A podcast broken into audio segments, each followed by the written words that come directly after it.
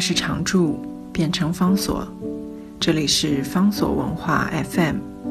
在阅读方式不断创新的时代，谈共读，是因为我们相信，当我们在阅读时，也同时在被阅读。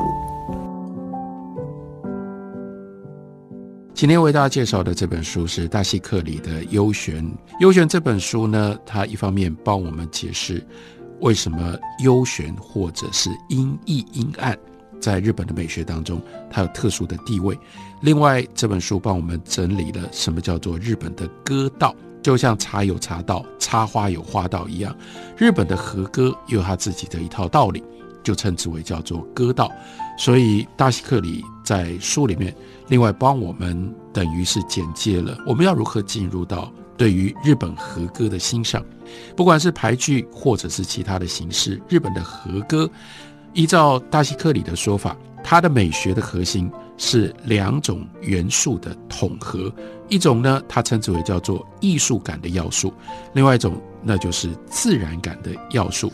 在日本，因为气候风俗的原因。所以特别强调或特别能够感受到自然美。什么叫做自然美呢？也就是以自然景物为对象的一种美学的体验。在这上面，日本自然美的体验的广度跟深度都发展的很早，而且呢发展的很广。结果就是自然美的体验本身就转换成为一种艺术性的体验，又从这里就催生出各种不同。美感价值意识的倾向，所以对于日本人来说，尤其是日本人的固有意识，在日本人的世界里面，不会像是西方用这种主客体的方式去看待自然，也就不可能从对待自然而产生一种人为的艺术的美。所以在日本的美学观念底下。自然跟艺术是一直不断的融合在一起的，所以相应的从这种哲学的探索上面，大西克里就说，所以艺能或者是艺道这些概念，在日本的发展，相较于西方的技巧或者是技术的概念，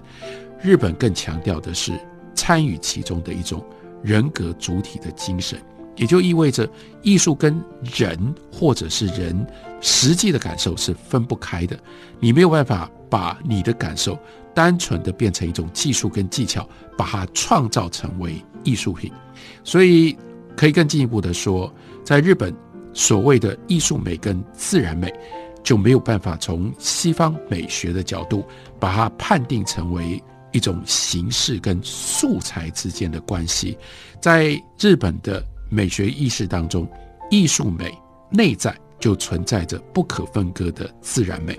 同样程度的，在自然美当中也就有艺术美的根源，这两者密不可分。在美学的意义上，最关键的那就是这两者他们是 identity，他们分不开的。所以从这个角度来看，它就跟在西方最普遍的将艺术用什么样的方法。转化素材而变成艺术的形式，这个模式，依照大西克里的说法，在我们体会日本的美学跟日本的艺术的时候是用不上的。从日本的美学意识来说，在艺术品诞生之前，已经有艺术美的存在。艺术的根本就是要忠实的发展大自然中本来就已经含藏了的艺术的美。来表达人们对于自然美的一种主观的感受，然后呢，这个主观的感受是根本，相对的这种技术技能上面的修行，是在这个根本上面的一种增添物，然后呢，为的是要能够发挥我们全人格的一种精神的层次或者是精神的意义，你要能够忠实发挥大自然当中所含藏的艺术美。但是它并不表示要用一种写实的方法来描述自然美，写实也就是单纯只是画自然美或者是表现自然美的外观，这就不是真正的大自然内在的艺术美的揭露。必须要做的是朝着自然本身所内涵的理想美的方向去发展。所以从这个角度。来看自然跟艺术的关系，那才能够去解释和歌跟排剧究竟在干什么？和歌跟排句就是一种主观的可能性，表达的是一种主观的可能性，也就意味着我们要去探索，在艺术品诞生之前，在自然当中就已经存在的一种艺术的美，然后我们把那个艺术的美揭露出来。在日本的艺术当中，最核心、最关键的，那就是要提升或者是深入。人类精神的一种终极的本质。另外一方面，又要跟具有自然本身超感性状态能够予以一致，把人变成跟自然融合为一。这就是大西克里他理解日本艺术当中自然感的美。自然感的美呢，为什么要用和歌或者是排句来呈现？正就是因为。和歌跟排句，它外在的形式那么样的简单，或者是说那么样的基本。例如说排句五七五，总共只有十七个音，因为只有十七个音的这种外在的形式，它没有余裕，它没有空间让你去铺陈，你必须要能够挖掘，能够探入到内在的层面，要不然你就写不成。好的排句，所以再换另外一个角度来看，这就联系到了优选，意味着像排句或者是和歌，即使和歌也只有三十七个音，不管是和歌或者是排句，都那么样的有限，那么样有限的情况底下，就像你永远只能够只是拿着一个手电筒，或者是拿着一根蜡烛，你不可能照亮这个整个世界，你不可能在这种艺术的形式当中把所有一切事情。讲清楚，你只能够非常非常想办法精确的去选择，照亮其中非常非常小的一块，它是包围在优选或者是包围在音译当中。但是正因为有音译，因为有优选的存在，所以我被我们照亮的这一小块才会那么样的美，或者是才会有那么特别的意义。所以日本在美学上所思考的美学享受，美学所创造出来的这种。本源的统一性，是以一种非专业、这种业余的性质，是源自于人的感受跟人的兴趣，而不是一种专业的追求。这是日本艺术形式上面另外必然产生的一种特性跟特色，所以才会产生和歌啦、排句这样的艺术形式。意味着从形式上面看，每一个人都能够写。所以没有什么专业的训练，总共就只有五七五三个音，谁不能写呢？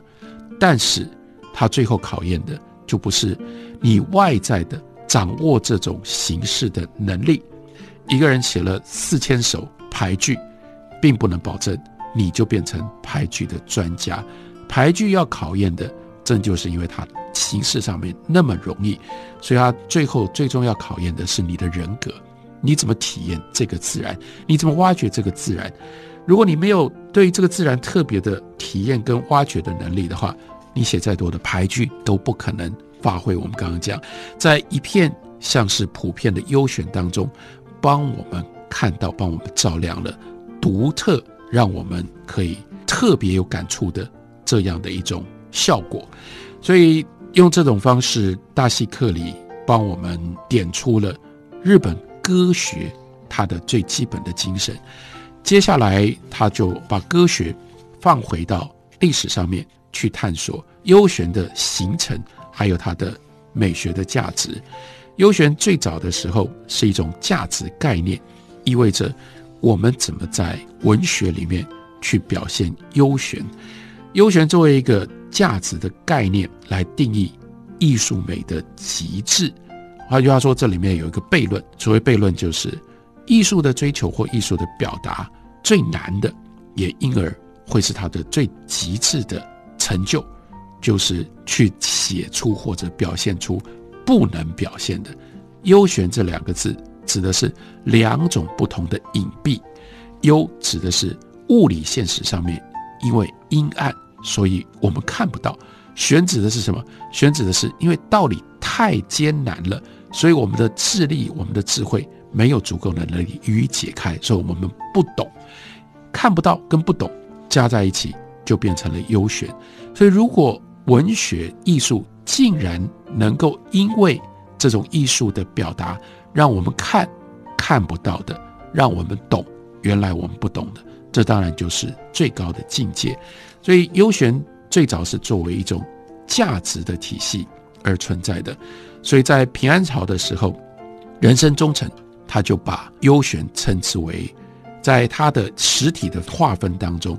他是并没有幽玄体，而是把幽玄用在所谓叫做高情体上面，作为他的一种描述。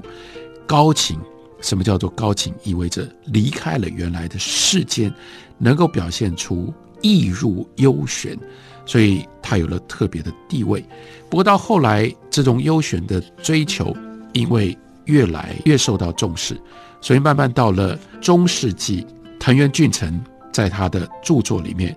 就把幽玄赋予了它的形式意义。从本来是追求你想办法在和歌里面表现出幽玄，到后来却是和歌里就有一种形式，有一种写法叫做幽玄体。这种幽玄体是教我们，等于是透过这种艺术的形式，能够去展现出难以名状的美的氛围与情趣。